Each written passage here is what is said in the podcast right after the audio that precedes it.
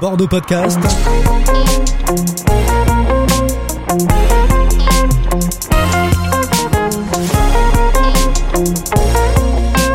Les Apicurieuses reçoivent Gilles Garçon, une émission animée par Sandrine Lajus. Nouveau rendez-vous pour bordeauxpodcast.com et nouvelle équipe pour cette plateforme de podcast consacrée à Bordeaux, un Bordeaux comme vous ne l'avez jamais entendu ni écouté. Les Apicurieuses, une joyeuse bande de femmes venues d'horizons divers et différents, engagées et impliquées dans la vie de la cité, vont être au cœur de l'actualité. Avec Nathalie, Sylvie, Mélusine et Fabienne, les candidats à la mairie de Bordeaux vont se mettre à table. Une série de podcasts consacrés à ces élections municipales qui auront lieu les 15 et 22 mars prochains, où vous allez découvrir ces candidats d'une manière plus personnelle et festive, puisque nous sommes installés à la réserve, lieu désormais incontournable des soirées bordelaises, accueillis et coucounés par Fred, son irrésistible patron, et toute sa formidable équipe. Il est le chef de file de la liste Le Temps des Bordelais. Soutenu par le parti L'Union populaire républicaine, il s'est lancé à la conquête de la mairie de Bordeaux, objet de bien des convoitises cette année. Gilles Garçon, bonsoir et merci d'avoir accepté de vous mettre à table avec les apicurieuses.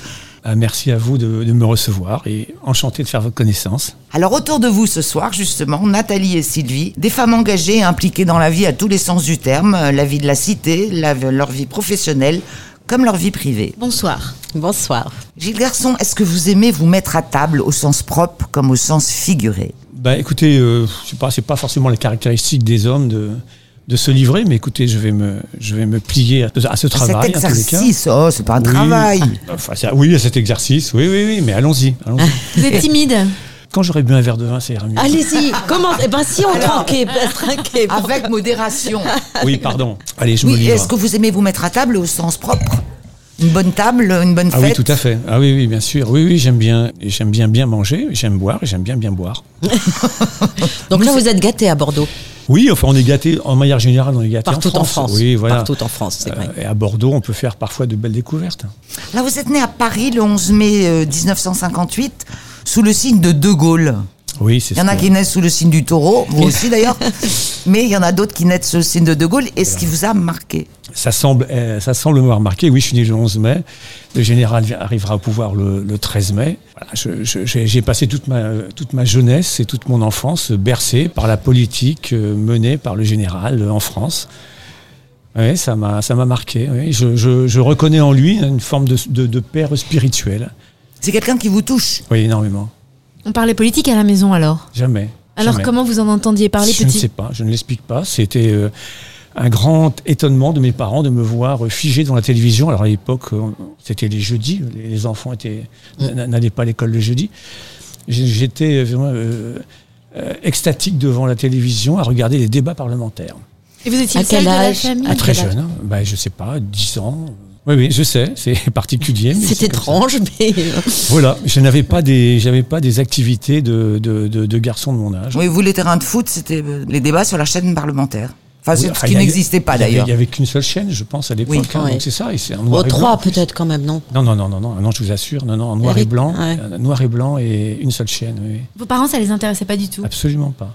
Je, je n'ai jamais parlé politique avec mes parents, je ne savais pas, enfin, bon, si je sais à peu près comment ils votaient, enfin, comment ils votent aujourd'hui, enfin, ou comment ils votaient, mon père est mort, mais euh, non, non, c'était pas du tout des, une préoccupation, donc je ne. Qu'est-ce qui vous plaisait? Ah, entendre parler les gens peut-être.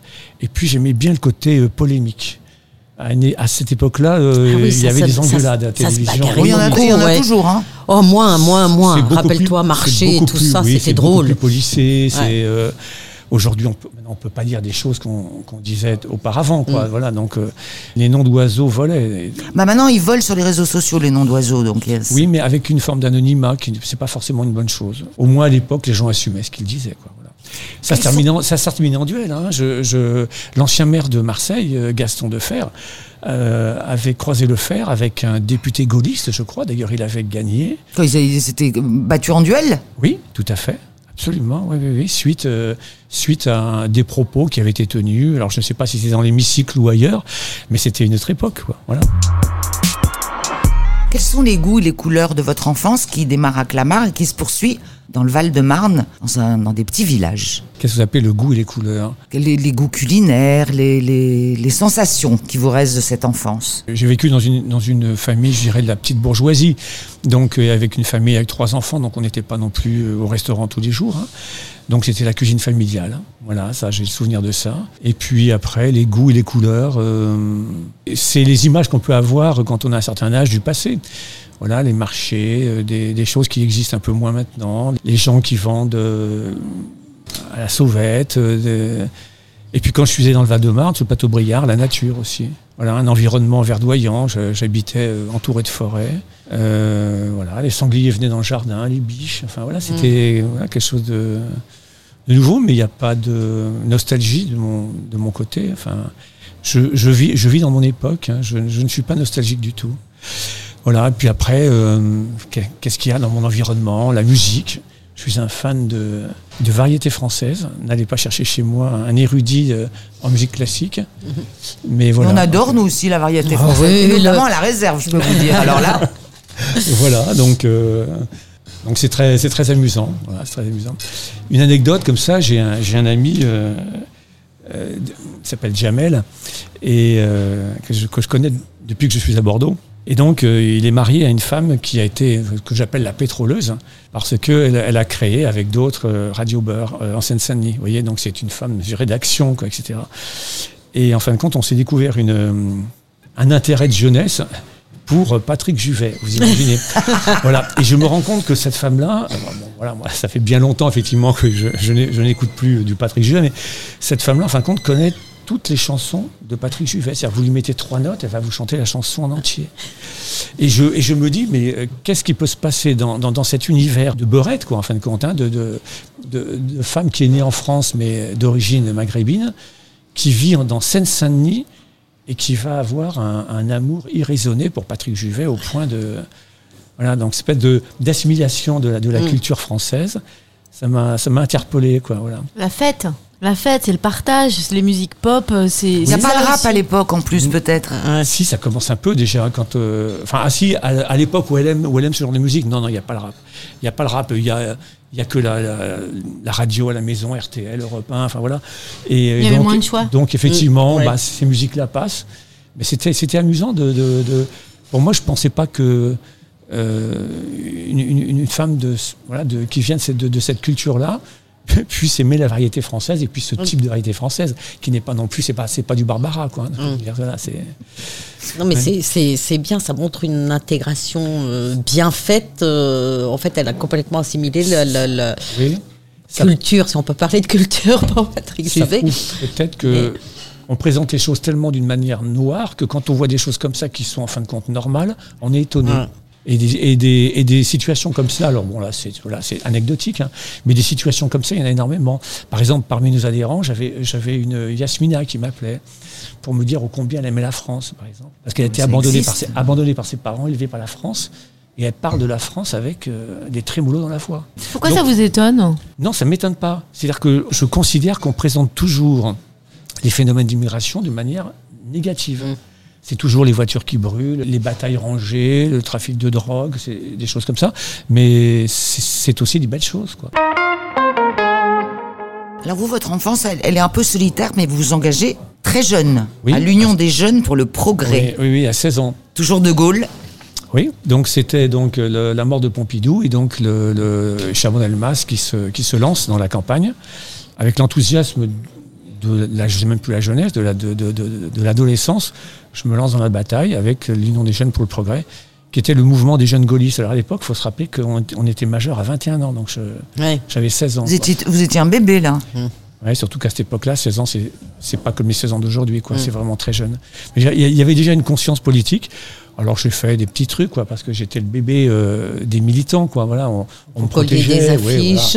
Non, non, je connais pas d'affiches à 16 ans. voilà, ils m'emmenaient pas sur des. Ouais. C'était dangereux à l'époque, hein, donc. Ah oui. ouais, ouais, ouais. Moi, j'ai fait des campagnes, euh, j'ai fait des campagnes électorales euh, dans le fief de Georges Marchais, par exemple, hein, où, euh, où le parti ne présentait que des femmes, parce que les femmes étaient juste bonnes à aller au casse-pipe. hein. Donc, euh, on, les, on les mettait contre Georges Marchais. quoi. Et j'allais aider Eliane, elle s'appelait Eliane Lavelle. Elle était candidate euh, toujours dans le- la circonscription de Georges Marchais, lui file un coup de main pour sa campagne. Oui, je, voilà, et je, premier, premier combat politique et, et première défaite. Voilà. Et, le- et- et le militantisme, vous continuez jusqu'en 82. Oui. C'est- C'est François Mitterrand qui vous, euh, qui vous dégoûte de tout ça Non, non, pas du tout, parce qu'en fin de compte, le mouvement auquel j'appartenais, c'est-à-dire l'Union des jeunes pour le progrès, a refusé de soutenir Giscard au second tour et a appelé à voter pour, euh, ou s'abstenir ou voter Mitterrand. Enfin bref, a tout fait pour que, que Giscard perde. Et lorsqu'il y a eu 81, euh, l'UJP existait encore et a appelé, a appelé officiellement à voter pour euh, François Mitterrand. Mais j'étais plus, à ce moment-là, j'étais plus euh, à l'UJP. Je suis passé à l'UDR, à l'UDR jeune, voilà, dont le, le responsable était Sarkozy. Et puis après, l'UDR en 76 a changé de nom, est devenu le RPR. Voilà. Et je suis resté dans ce mouvement-là jusqu'en 81, où il y a eu l'é- l'élection présidentielle et où je n'ai pas soutenu la candidature de, de Chirac et où j'ai soutenu la candidature de Marie-France Garot. Et après, j'ai arrêté de faire de la politique. Mais parce que là, il fallait penser à votre avenir quand même. Un peu. Parce qu'alors vous, vous êtes un autodidacte et un touche-à-tout. Racontez-nous un peu. Vous commencez dans la société de votre père, en- Oui. dans le Val-de-Marne. Mais après, c'est un tourbillon. J'ai touché, touché à, à- à beaucoup de choses. J'aime ça. hein. Je- en fin de compte, je suis un, un créateur. J'adore euh, entreprendre. euh. Ah oui. Non, oui, oui. Alors une fois, une fois que les sociétés sont montées, une fois que ça tourne, euh, ça m'intéresse beaucoup moins. Voilà. Les études et la jeunesse, c'est une période de ma vie qui ne m'a jamais intéressé. Moi, je voulais travailler et être adulte. Et être vieux? Non, pas être vieux, être adulte. Et je fréquentais que des adultes. Je fréquentais pas des gens de mon âge. Ça ne m'intéressait pas. Leurs sujets d'in- d'intérêt n'étaient pas les miens. Ah oui, mais on, euh, le- on le voit très, très vite, vous, vous- vous vivez dans un monde d'adultes, parce que quand vous vous engagez, euh, vous disiez on me protégeait, mais vous étiez avec des gens beaucoup plus âgés. Ah oui, c'est clair. Et puis, euh, donc, euh, oui, j'ai travaillé dans la société de mon père qu'il avait créée, une toute petite société. On devait être trois ou quatre, vous voyez, c'était euh, ce que j'appelle une quincaillerie, quoi. Voilà, et puis après, le, mon père a pris sa retraite, j'ai repris l'affaire. Je l'ai développé, je l'ai remonté parce que quand je l'ai récupéré, elle n'était pas forcément en très bon état. Puis ça a tenu peut-être une dizaine d'années. J'ai revendu la société à mon frère. Et là, direction Paris pour une crêperie, Oui, voilà. qui était loin des préoccupations de la société Oui, de tout à votre père. fait. Je, je- je- je suis, je suis maître crépier. Voilà. C'est la seule maîtrise que j'ai. Hein? J'ai mon bac, bac plonge. voilà. Et donc, euh, et donc euh, voilà, j'ai monté cette crêperie avec un ami. Je voulais m'installer au Pays Basque, et il est basque lui-même. Michel Goyenech. Et donc, je lui ai dit, écoute, on va monter un truc euh, au Pays Basque. Il m'a dit, non, non, on va faire nos preuves déjà à Paris avec un petit établissement. Donc, on a trouvé une crêperie, on l'a acheté. Et euh, moi, j'en suis parti, mais lui, il y est toujours. voilà, je suis resté. Et euh, là, vous allez vraiment dans le Pays Basque après. euh, oui, vous avez de la suite dans les idées, vous vous rapprochez de Bordeaux. tout à fait. Ouais, donc je, je monte un bar à vin, cave à vin à Biarritz. Euh, ça va durer quelques années, des belles années d'ailleurs. Et puis après, je rachète un réseau de franchise qui s'appelait Art Store Diffusion, qui euh, revendait des, des- des reproductions de- d'œuvres artistiques. Donc j'avais plusieurs euh, boutiques, une dans le Marais, euh, une à Biarritz, et puis après euh, bah, les franchisés hein, un petit peu partout sur le territoire français. Vous êtes un passionné d'art contemporain. Oui, enfin d'art en général, mais je suis un peu plus sensible justement à, à l'art contemporain, ça m'interpelle. Dernièrement, j'étais à Paris, je suis allé voir l'exposition Hans Hartung. J'ai une œuvre de lui, une reproduction, je vous rassure, une œuvre de lui chez moi et je, connaissais assez mal euh, l'ensemble de ses œuvres. Il y avait une belle rétrospective à- au musée d'art moderne de la ville de Paris. Et alors j'ai discuté avec un ami euh, juste avant et il me parlait effectivement qu'il y avait un ancien agent, enfin un ancien responsable de la CIA qui avait expliqué que sa plus belle réussite avait été le financement de l'art moderne pour déconstruire l'art euh, figuratif et créer un véritable marché, quoi, un marché de l'art, développer le marché de l'art. Et dans la même journée, j'ai fait deux expositions. J'ai fait une exposition donc de, de Hans Hartung et après je suis, je suis allé voir euh, une exposition d'art conceptuel euh, de la donation ou de la de, de Moulin. Alors là, on est vraiment sur des choses vraiment très, voilà, qui, qui interpellent. Quoi. Des, Porsche Carrera coupés en quatre, des, enfin voilà, c'est des machines à laver euh, remplies de, de- de petits poissons, de, bon, voilà, des mannequins montés euh, en, en- en- comme un caldaire. Vous voyez, c'était voilà, c'était assez, assez étonnant. Et l'après-midi, je suis allé euh, voir une exposition qui m'a passionné sur euh, le peintre des humbles, du peuple, de Adler, au musée du judaïsme. Extraordinaire, parce que là, on a vraiment les deux, opposés. Ce peintre-là, qui est donc à la période de la Première Guerre mondiale, ne va peindre que le monde du travail, Donc c'est vraiment du figuratif. Là, on est, vraiment dans, dans, dans, l'expression du prolétariat, parfois de la misère, en tous les cas du travail, du labeur, des petites gens. C'était- très étonnant, hein, cette même journée, de faire, euh, de faire ces deux expositions. Alors vous, euh, vous avez vécu à Paris euh, pendant un certain temps et en 2010, ras-le-bol de la capitale, direction Bordeaux. À cette époque, Bordeaux, elle a déjà revêti, revêtu ses habits de lumière et c'est devenu euh, bah, la belle endormie, elle s'est réveillée. Comment vous l'apercevez cette ville? Parce que vous la choisissez là, euh, un peu comme tout le monde aujourd'hui d'ailleurs. Oui, alors j'ai choisi parce que j'avais beaucoup d'amis. Voilà, qui me disaient, écoute, viens, viens t'installer à Bordeaux, tu y seras bien. Vrai. amis bordelais, des parisiens, amis- des euh, amis. Les Des deux. a- Oui, de deux, enfin des, des Ouais. amis en les cas qui, s'est- qui- qui s'étaient installés à Bordeaux. oui, oui. Mm. J'avais connu peut-être, euh, je crois, pour l'une d'entre elles hein, au Pays Basque et qui, s'est, qui est venue s'installer à Bordeaux. Alors je, je fréquentais beaucoup parce que j'allais la voir très souvent sur Bordeaux. hein. Alors j'ai vu effectivement le, le- le changement, les, les- les améliorations. J'ai fait ce choix de Bordeaux parce que je cherchais une, une forme de, de- de sérénité. La belle endormie, à la limite, le terme pouvait me convenir. Ah oui, mais là, elle était déjà bien réveillée quand vous arrivez en Mais Il 2010. faut pas, exagérer, faut pas exagérer, exagérer non plus. C'est pas parce qu'on fait le ravalement de quelques façades que, que- qu'on se Ah non, non, non, non, non, non, mais on a vu l'évolution toute de la ville quand Oui, même. il y a beaucoup de jeunes, c'est une ville étudiante, ça bouge, c'est. euh, Vous n'avez pas vécu dans les années euh, alors j'y passais, mais 70, ça, hein, j'y euh. passais, mais ça me, faisait, ça me faisait vraiment pas envie de m'y arrêter. Quand je voyais ces Ah, façades, ces façades noires, ces, ces- ces- cette crasse, cette saleté, euh, euh, non, j'avais une passion pour Toulouse, par exemple. grande concurrente de Bordeaux Grande quand même. Il faut faire, Oui, mais- il faut mais faire je attention crois à que- ce qu'on dit. Je crois que les rapports se sont inversés Oui. aujourd'hui. Oui. Les gens préfèrent venir à Bordeaux, Bordeaux, qu'à Toulouse. ça, ça- ça commence, enfin elles sont, bon, voilà, elles sont en concurrence directe, mais à la limite tant mieux. hein.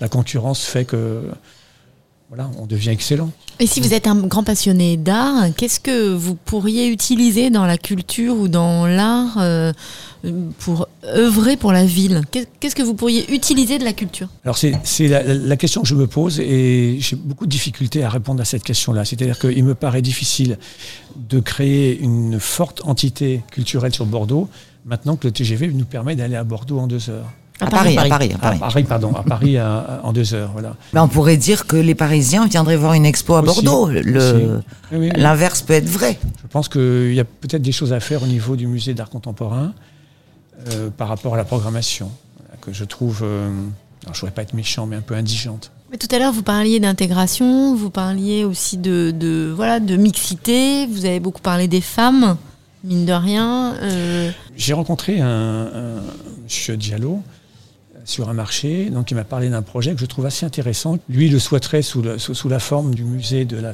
traite négrière, en fin de compte. Bon, moi, j'aime pas trop euh, traiter de ce sujet-là uniquement sur cet aspect-là, mais de faire euh, un musée qui traite euh, de cette problématique. Il y en a un à Bordeaux. Oui, il y, a- il y a le musée d'Aquitaine qui traite. Oui, il y a, il y a- il y tout un. oh, il y a un département. Enfin, quand même, moi je trouve que c'est. Oui, oui, oui, oui, oui, voulu, euh, voulu par, euh, Ouais. Par la communauté euh, effectivement africaine. euh, Mm. Mais je pense que ça vaudrait peut-être le coup qu'il y ait un, un établissement un petit peu plus euh, ambitieux. Même si Bordeaux n'est pas. euh, N'était pas le centre de la Oui, traite voilà, euh, négrière. Et pourquoi? Parce que est-ce qu'on est obligé d'être dans la repentance de, de Non, notre histoire? Euh, Voilà, moi C'est notre je- histoire aussi, c'est- quand même. Non, mais c'est notre histoire. Mais est-ce que oui, voilà, c'est notre histoire. Est-ce qu'on est obligé de se flageller là-dessus Euh, non, je le, je le, je le vois pas du tout comme, comme ça. Mm. Euh, lorsque je suis allé à New York, euh, je, je suis allé visiter le- l'île où, où accostaient tous les immigrés. Je trouve que c'est merveilleux. Enfin, je ne sais pas si vous l'avez vu, ça, Oui. mais c'est Oui. extrêmement touchant. La Oui. scénographie est fantastique parce qu'elle reste malgré tout extrêmement sobre. On a l'impression que tout est resté un petit peu en l'état. Mm. Euh, et, et malgré tout, on est euh, en, complètement imprégné par ce cheminement des, des- des migrants qui sont arrivés, qui ont été triés un peu comme du bétail, euh, où, on, où on évaluait. euh, Oui, mais c'était quand même terre d'accueil. Oui. Euh, et Oui, et c'était pas du tout la même problématique de, que de la Je- traite Ah d'esclaves. l'histoire non plus. Non, mais voilà, mais, mais euh, c'est un musée qui est positif parce que, parce que les Américains ont accueilli tous ces migrants, même si euh, la sélection au départ c'était, était un peu rude. Enfin, le- le- ils étaient mis en quarantaine, etc. Mais ils étaient accueillis. Euh, c'est- pas tout à fait la même chose que notre histoire. euh, Non, non, non, je dis pas que c'est la même chose. Je dis qu'il y a peut-être matière là à imaginer, à imaginer une- un, musée ou un, un lieu euh, qui utilise ce, cet axe-là pour parler de, de, de ce qui a été en France la traite négrière, mais d'une manière générale de ces nouvelles formes de domination qui continuent à exister aujourd'hui. Parce que je considère qu'un peuple qui n'est pas souverain, par exemple, est un peuple qui, est, qui, qui devient esclave. Et l'esclavagisme moderne ne prend pas forcément l'aspect d'un esclavagisme racial, euh, mais qui peut prendre aussi d'autres aspects. Donc il ne s'agit pas de faire un musée politique non plus, mais il s'agit de dire que les phénomènes d'esclavagisme, il faut, il faut être attentif à ça. Voilà, donc après, après on peut alors ça, ça, nous fait revenir dans la politique. Hein. C'est-à-dire que je considère qu'aujourd'hui, la grande majorité de la population française s'appauvrit, petit à petit va devenir esclave d'un système. Revenons à, Bordeaux. Quand vous revenez à Bordeaux, vous, vous vous réengagez après quelques années où vous ne militez plus et vous vous engagez à droite, à gauche. Et vous tombez, si je puis dire, sur l'Union populaire républicaine.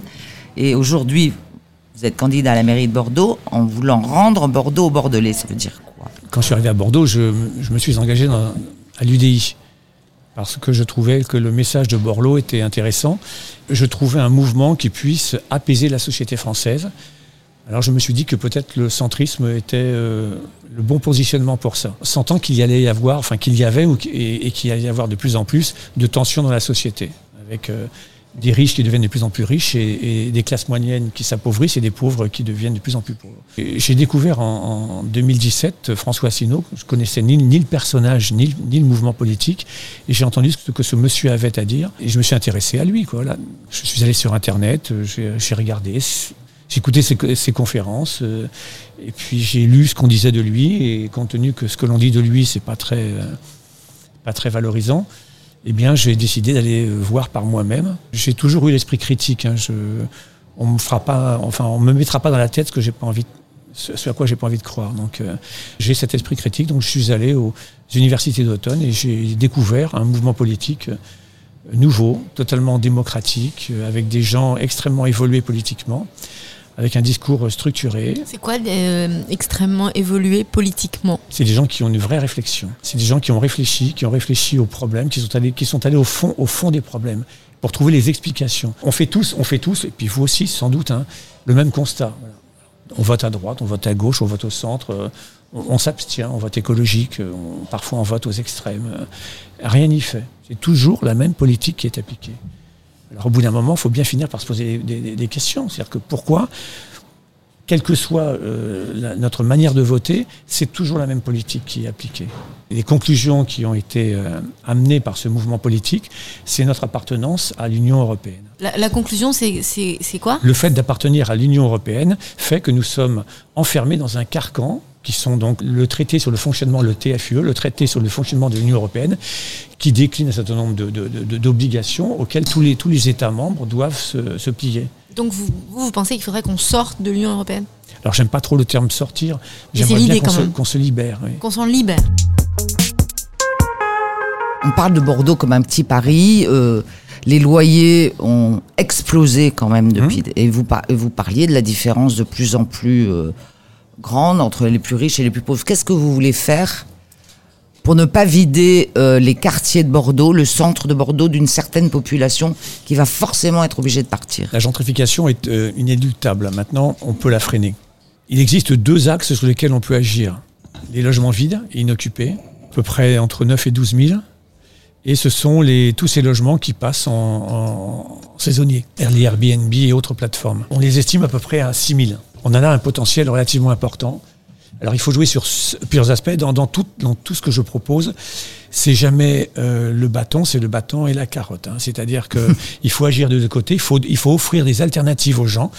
J'avais un ami qui m'expliquait qu'effectivement, il avait perdu son boulot, il avait, il avait un, un, appartement, il voulait absolument pas prendre le risque de prendre un locataire qui risque de ne pas le payer parce qu'il avait des crédits sur, le, sur cet appartement et que la seule solution pour lui pour s'en sortir, c'était de le mettre euh, en, location saisonnière. Mm. Donc moi j'ai bien conscience effectivement qu'il y a autant de cas qu'il y a de personnes. Donc il faut faire attention. Donc il ne s'agit pas. Voilà. Pour réguler le. Oui, je propose de créer donc ce que j'appelle une, une, régie euh, municipale de, du logement qui va prendre en charge l'intégralité des problématiques sur ces deux types de logements. Les logements qui sont inoccupés, soit appartiennent aux institutionnels, donc des gens qui investissent et, qui le laissent euh, sans occupant parce que de toute façon la, flambée des prix fait qu'ils gagnent suffisamment d'argent avec l'augmentation du mètre carré. Et puis sinon, vous avez des, des appartements qui appartiennent à des personnes âgées qui n'ont plus la force de s'occuper de, de ces choses-là. C'est trop compliqué, les loyers. Enfin, bon.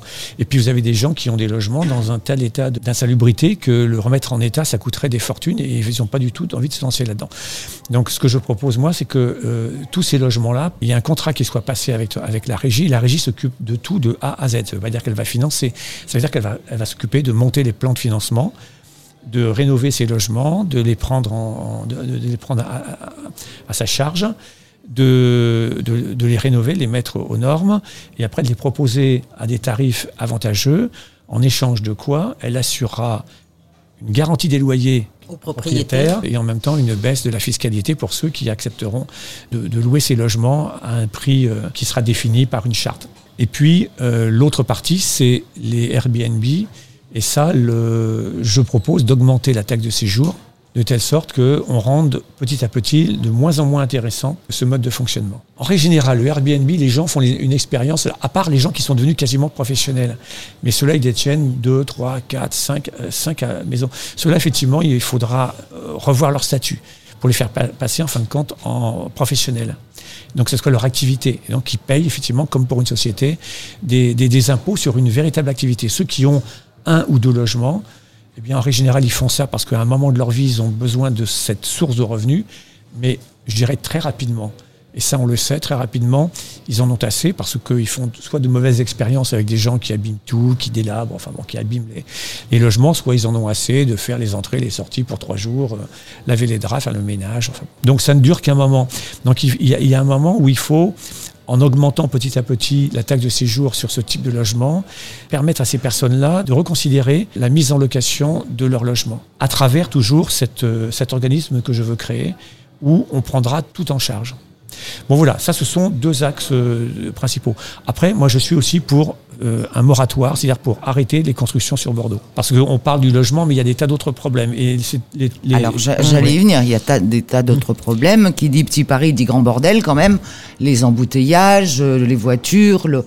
Voilà, c'est la guerre dans la rue. Quoi. Le manque de crèches, quand on construit oui. énormément les crèches, les écoles, etc., qui ne suivent quand, pas. Quand vous écoutez tous les candidats, ils, vont, ils, ils passent leur temps à leur expliquer ce qu'ils vont tenter de faire pour résoudre les problèmes que eux-mêmes ont créés. Les constructions sur, sur Bordeaux, de manière un peu déraisonnable, trop rapide, euh, trop concentrée. Euh, D'ailleurs, ça relève, ça relève du PNR et le PNR décline lui-même de, des, directives européennes. Hein. Il s'agit de concentrer au maximum les gens dans les, dans, dans, les villes, de, telle sorte finalement que euh, les individus coûtent le moins cher possible l'humain n'est plus un humain, il est, il est quelqu'un qui coûte à la société. Donc s'il habite à 20 km, il va demander une crèche, une école, des routes, des services publics, alors que et ça coûte trop cher par individu de faire ça. Donc il faut effectivement faire. Moi je suis contre, je suis contre ça. C'est en train de, de défigurer Bordeaux et ça, et ça va créer des problèmes parce que compte tenu aussi que Bordeaux était très en retard au niveau du, du logement social. Donc aujourd'hui le logement social représente 18 ou 19% il part de, il part de 15. Dans quelques années, en 2028, il devra arriver à 25. Donc, dans les vous, voulez, vous voulez dire que vous voulez attirer des, certaines, une certaine population ou, ou les nouveaux arrivants je, je, en dehors des murs non, de Bordeaux? Je dis que déjà, il faut arrêter. Il faut arrêter de construire, il faut laisser les programmes s'achever, il faut laisser les gens s'installer, il faut laisser à la ville le temps de réguler, c'est-à-dire euh, créer les écoles, les espaces verts, les stades, les piscines. Il y a, il y a je crois, quatre fois moins de piscines euh, par habitant euh, à, à Bordeaux qu'à Toulouse, par exemple. Laisser le temps, laisser une respiration. Alors je, stoppe tout et je concentre en fin de compte le logement social sur euh, deux catégories de personnes euh, qui sont les catégories intermédiaires, c'est-à-dire les familles et les catégories qui sont trop aisées pour être dans le logement social et pas assez riches pour acheter dans le, privé. Ça, ce sont des catégories qui sont toujours oubliées. Voilà, les familles, quand on a deux, trois enfants, on a besoin d'avoir quand même euh, quatre chambres, cinq pièces. Vous imaginez le prix d'un appartement sur Bordeaux, c'est pas possible. Surtout en ce moment. Et surtout, il n'y en a pas. Euh, Déjà, il y en a pas. Grands, euh, Alors, il y a éventuellement, on peut encore trouver sur Codéran, parce ouais. que ça reste encore à la fois une, un, quartier, mm. un quartier qui est, qui est très familial. Mais euh, voilà, c'est sur, ce sont sur, sur ces deux aspects-là que je compte axer euh, la continuation du, des, des, programmes euh, des logements sociaux. Vous habitez où, vous? Stade Chaban, la rue d'Andicole. Depuis toujours, vous aimez bien ce quartier-là? C'est un quartier des shops. Il n'y a pas grand-chose à en dire. Hein. Voilà, c'est C'est joli, c'est charmant, il n'y a pas de commerce. C'est plaisant parce que j'ai toujours habité en. Enfin, depuis que je suis adulte et que, j'habite- et que je vis chez moi, j'ai toujours habité dans des, dans, dans des appartements. Donc là, voilà, le fait d'avoir une petite maison de ville avec euh, un petit, une petite courette, euh, ouais, c'est plaisant. Et au niveau de la mobilité, alors, est-ce que vous voulez, comme beaucoup, nous mettre tous à vélo? Voilà. Non, mais je pense que aujourd'hui la part modale du vélo représente euh, 15, 18, 15 à 17 Plus on va sur l'hypercentre, plus, ce pourcentage monte.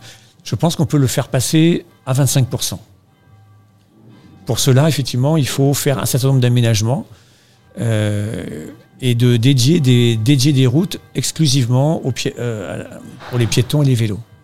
Donc je propose dans mon programme 20 km. Alors j'ai vu que certains proposent 200 km. Ils résonnent, euh, ils résonnent métropole. Moi je Il n'y a, pas résonne. que- il y a pas que ça qui résonne. Hein. Je ne sais pas si vous entendez. Il y a les cloches Il y a aussi. des cloches qui résonnent aussi. Voilà. Ils résonnent, euh, ils résonnent métropole. Moi, je résonne que sur Bordeaux. Les gens me disent c'est pas beaucoup. C'est vrai que euh, Bordeaux, c'est 500 km de, de, de, voirie, mais 20, kilo- 20 km en 6 ans, pour moi, ça, ça paraît bien. De faire déjà un axe euh, circulaire et trois axes radio qui permettent de, sécuriser et de permettre aux gens de se sentir à l'aise avec le vélo. Je veux aussi euh, qu'il y ait euh, Il faut aussi penser aux piétons qui Oui, ont besoin de se sentir à l'aise avec ces les, piétons, ces piétons et, avec et les cyclistes. Oui, mais on peut pas mélanger piéton et vélo. Hein. Là, là euh, vous me parlez de ça. Je, je suis venue à pied, j'ai fait 500 mètres euh, et, et deux vélos, ont, euh, une avec son téléphone portable euh, zigzagant, a failli me renverser, et l'autre roulait sur le trottoir où il y avait déjà des voitures garées sur le trottoir. Euh, moi, je pouvais à peine passer entre les deux et un vélo qui me fonce dedans. Donc ça, c'est insupportable. Le, le- le vélo et le piéton, il faut pas tout mélanger. C'est pas possible d'avoir piéton et vélo mélangés. Il faut qu'il y ait un partage. euh, Il faut qu'il y ait un partage de la voirie. Je n'ai pas une vision, je dirais, monolithique du, du transport. hein. Je vous ai parlé du vélo parce que voilà, c'est le. Je, je pense que c'est déjà une réponse. Ça peut pas être toutes les réponses. Après, euh, vous savez que dans notre programme, on a, on a un axe euh, important qui est le référendum d'initiative locale. Premier projet qu'on mettra à référendum, après avoir une grande discussion, c'est le libre, accès au transport.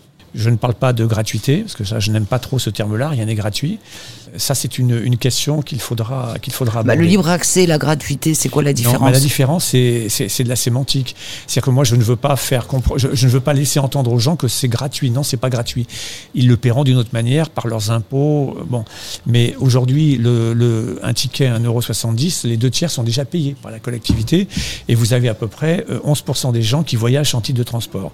Donc, on va dire que déjà, grandement, le transport est à- presque en libre accès. Donc, il reste juste un petit tiers à prendre en charge par la collectivité. Enfin, en libre accès, quand vous voyagez sans titre de transport et vous vous faites piquer, c'est 75 euros quand même. Oui, je sais bien. Alors, Ce qui est- ils- ils ce qui est- ce qui est normal. Non, non, je- néanmoins, ce qui est pas- normal, Non, mais vous dites, il y en a plein qui voyagent gratuitement, mais bon, Ouais. c'est de la fraude. 11%, oui, il y a 11% des, 11% des gens, bah, c'est les statistiques de TBM qui, voilà, c'est à peu près stable d'année euh, d'année en année, 11% des gens qui ne, qui ne payent pas leur, leur trajet. Donc là, il faudrait avoir une grande discussion. Après, je, je, je, je souhaite euh, multiplier les navettes, par exemple, dans le centre-ville, et que les navettes deviennent gratuites. De telle manière que pour les petits déplacements, on puisse, à n'importe quel moment, décider de prendre la navette parce que elle est là, elle passe devant, voilà. Et ce sont des navettes qui, fo- qui fonctionneraient un peu comme elles, fonctionnent aujourd'hui. C'est-à-dire qu'il y, a a certains trajets, mais elles s'arrêtent quand on les appelle euh, pour monter, et elles s'arrêtent quand on appuie sur le bouton, quand on a envie de descendre.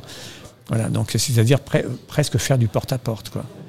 Voilà, ça c'est une deuxième, euh, une deuxième possibilité. Après, je suis pas contre le, je suis pas contre la voiture puisqu'on est sans doute les seuls à proposer la réouverture du pont de Pierre dans le sens uniquement euh, de rive euh, gauche vers la rive droite et limité aux véhicules de moins de 3 tonnes 5. C'est assez facile à mettre en place. À place, il suffit de mettre des capteurs au, sol avec une forme d'indication avec vert ou rouge. Quand on passe et quand on arrive devant, on sait si, si, si- le véhicule peut, peut rentrer ou pas sur le, sur le pont. Ça, c'est pour désengorger euh, et pour permettre aux gens de sortir de Bordeaux le plus, le plus rapidement possible. Alors, c'est une proposition que je fais. Et lorsque le pont, de, le pont Simone Veil sera, sera livré, à ce moment-là, on pourra. Avec du retard. Donc Alors, ça, ça va aussi Oui, bon, euh, là, là, tout d'un coup, plomber. euh, là, tout d'un coup, les- il- il, euh, le, le pont arrive plus vite là, à l'approche des élections. Ah oui, mais tiens, je pense- bizarrement. Oui, oui, très- oui, oui, il- il gagne- on gagne deux ans. Voilà. Bon, Mm. on verra bien après les élections ce qu'il en sera. Mais en tous les cas, il faudra se reposer la question du pont de Pierre. C'est vrai que je suis assez favorable à ce que le pont de Pierre, que même le tram ne passe plus dessus, parce que je pense que c'est sans doute lui qui ébranle le plus les- les- la, la structure. Et je pense qu'il faudra peut-être euh, redonner ce pont de pierre euh, uniquement aux piétons et aux vélos plus tard. Mais pour l'instant, et voilà. pas aux voitures. Non, non, non, bah non. Quand le un pont, pont. Quand, quand le pont Ouais. Simone Veil sera là, je pense Ouais. que on verra après comment s'opèrent les flux. Mais je, je Mm. pense que, sur plus, que ce sera un pont relativement, relativement large. Alors, il y a sept candidats à la mairie de Bordeaux, sept hommes. La politique à Bordeaux, c'est une affaire de macho. Mais il faut croire. Parce que regardez à Paris, ce sont les femmes qui mènent Oui, la danse. Mais écoutez, il faut, il faut croire, mais euh, c'est d'ailleurs pour ça que je me suis même pas posé la question. Et la liste, le temps des, Bordelais, bon, vous voyez nos affiches partout. Euh, et je, sur nos affiches, je présente euh, avec, une, avec, avec Julia, Vincenzi, euh, donc une femme, et j'ai tenu à, j'ai tenu à ce qu'elle soit à mes côtés, justement parce que pour féminiser un petit peu cette, cette campagne, pour euh, prouver euh, ce qu'est la parité dans les faits, pour éviter euh, la personnalisation des, des- candidatures, effectivement que des hommes, pour limiter la testostérone aussi. Euh, Enfin voilà. Bon, et, et puis- en fin de compte, c'est une marque maintenant qui, voilà, c'est-à-dire que quand on voit nos affiches avec un homme, une femme, et ben, Et vous, du, coup, tous les candidats euh, ont ça. C'est-à-dire que comme il n'y a que des hommes qui se présentent euh, vraiment et tous nous disent ah oui mais ma ma, ma, ma première euh, sur la, sur Oui, la bah, tête de liste c'est une femme Bah, on a respecté la parité Bah, c'est etc obligé. Ça, Mais c'est obligé obligatoire, hein, C'est obligé Donc, euh, mais mais mais euh, voilà mais mais c'est très étonnant quand même qu'il n'y ait pas une femme qui est mais- euh, mais allez- qui- allez- allez-y, mesdames. non Je vais vous dire, la- Non, non. les- vous savez, on, on sera candidat, donc on aura rassemblé euh, 65 plus 2, plus deux suppléants, 67 euh, candidats, dont, dont la moitié de femmes. Un peu moins de la moitié, Mm. Oui, puisque oui, oui. c'est un nombre impair et la tête de liste est un homme. Mais euh, on a eu les plus grandes difficultés oui à trouver des femmes. Mm. Les plus grandes difficultés. Comment vous expliquez ça? Elles n'osent pas. J'ai un ami qui est euh, responsable de Europe Écologie Les Verts, et, je suis, et on se voit souvent, et je, je discutais avec lui, je, dis, et je lui parlais de ce problème-là. Et je lui disais, on a, euh, dans, dans notre parti, on a, comme dans tous les partis d'ailleurs, 30% de nos effectifs sont des femmes. C'est-à-dire que 70% sont ça, des hommes. ouais. Et quand on est, et quand on fait des réunions, on fait des réunions tous les mois à l'Athénée, et les femmes prennent très rarement la parole. Et en tant que responsable de, de l'UPR pour, le, pour la Gironde, j'essaie de leur donner la parole. Elles ont beaucoup de difficultés à prendre la parole. Et je demandais à, ce, à Olivier, je lui disais, mais comment vous faites-vous à Europe Écologie Les Verts? Il me dit, eh bien nous, dans nos réunions, quand un homme prend la parole, le suivant est une femme, et, et tant qu'une femme n'a pas parlé, un homme ne reprend pas la parole. J'ai j'ai essayé, de, j'ai essayé de mettre ça en place dans mon, dans mon mouvement. Il y a eu des remous. Est-ce que, est que, comme vous venez de le faire avec nous, c'est, on vous en remercie, vous leur offrez des roses à chaque réunion Je vois que vous avez été sensible à mon geste. Je ne sais pas si les autres candidats ont été aussi délicats que moi. Mais euh, bon, écoutez, non, non, je leur offre pas des roses. Je, je leur offre la parole et, les- et- et le- et la possibilité de s'exprimer. Voilà, c'est, j'ai, toujours eu, euh, j'ai toujours voulu euh, promouvoir euh, les femmes en politique. Je trouve qu'elles ont, euh, je trouve qu'elles ont des, des- une autre manière de voir les choses. euh, c'est beaucoup plus pragmatique. Euh, c'est voilà, c'est de toute façon c'est complémentaire. hein, voilà, mais mais euh, oui, c'est- ça m'étonne à Bordeaux parce qu'il y a quand même des- des- des- un potentiel de, de, de femmes euh, engagées, euh, etc. Mais mais euh, voilà. Alors qu'à Paris, euh, à Paris, il y a que des femmes. Et c'est dommage, je trouve, pour une ville comme Bordeaux. Bah, vous savez ce qu'on dit toujours, euh, voilà, c'est euh, une femme, ne- une femme en politique ne peut pas se permettre d'être médiocre. Voilà, les hommes peuvent l'être. Oui, oui, tout à fait. Euh, une femme, non. Voilà, on, on lui laissera, on, on lui fera pas de cadeau. C'était François Giroud qui disait on- l'égalité homme-femme sera vraiment euh, acquis lorsqu'on mettra une femme incompétente à un poste important. Vous avez, tout résumé, c'est ça. C'est exactement ça. Écoutez, merci beaucoup d'être venu nous voir, Gilles Garçon, ce soir. Et bah, rendez-vous le 15 mars devant les urnes. Eh ben, merci à vous de m'avoir, accueilli et merci à vos auditeurs.